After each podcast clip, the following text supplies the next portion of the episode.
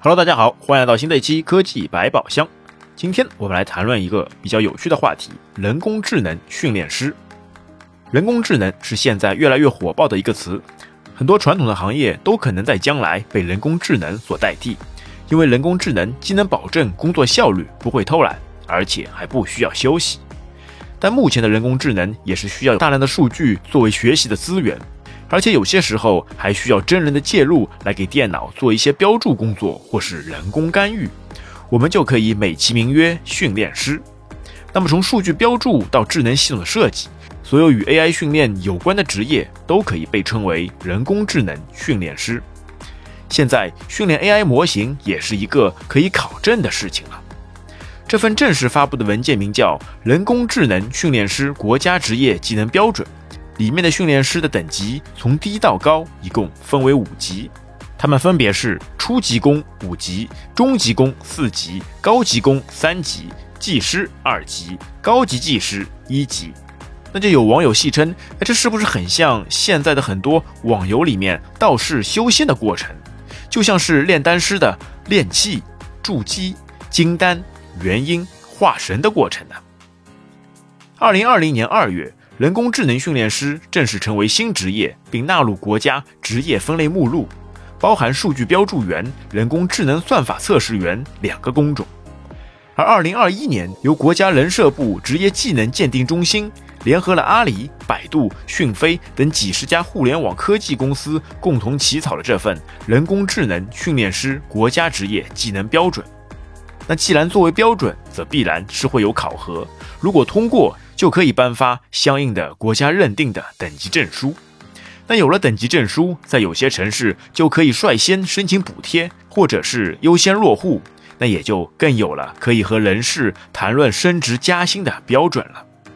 那么，人工智能训练师需要掌握哪些技能呢？从标准上给出的权重来看，从最低的五级到最高的一级，需要掌握的技能点并不一样。对于相关知识要求，技能项目就涵盖了数据采集和处理、数据标注、智能系统运维、业务分析、智能系统设计和培训与指导。对于初级的五级和四级工种来说，前两项数据的采集和处理以及数据标注是他们主要的工作职责。对于基础知识要求较高，而且对于智能系统运维也需要有一定的了解。说白了，这就像是幼儿园的老师一样。要教给小朋友一些生活常识，哪些是做的对的，哪些是不应该做的，以后长大后可以在社会上学会如何自己独立思考。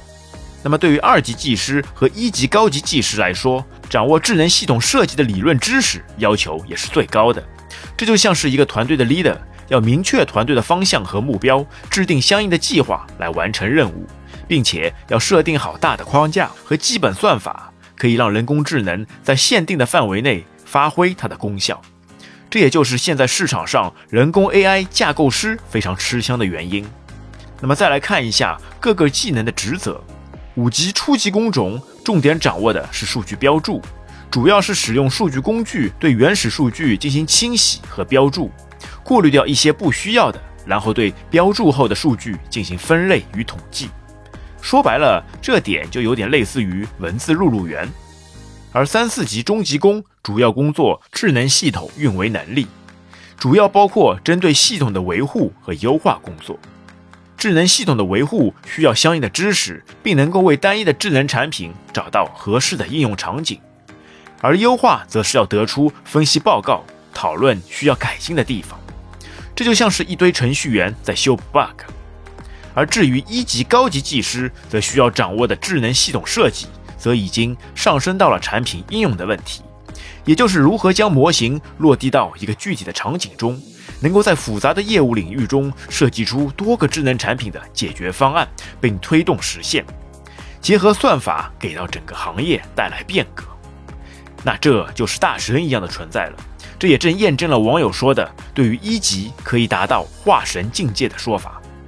当然，从五级到一级都是一个循序渐进的过程，越往前越需要时间沉淀。例如，二级技师从三级升上来，那是一定需要一定的工作经验。那毕竟实践才是出真知的方法。而对于一级技师，则必须是在取得二级证书后，再工作四年以上。而至于考证的费用嘛，目前来看还着实不低。看了一下有些机构的价目表，三级工种三千八，二级工种六千八，一级工种九千八。而且由于是新兴事物，考证前建议还是要去人社部的官网，也就是技能人才评价证书全国联网查询系统内查询一下，看看考证的机构是不是国家认定的机构。网友们大概能判断出自己能够达到什么样的标准吗？欢迎给我们留言。那本期节目就到这边，感谢大家收听，我们下次再会，拜拜。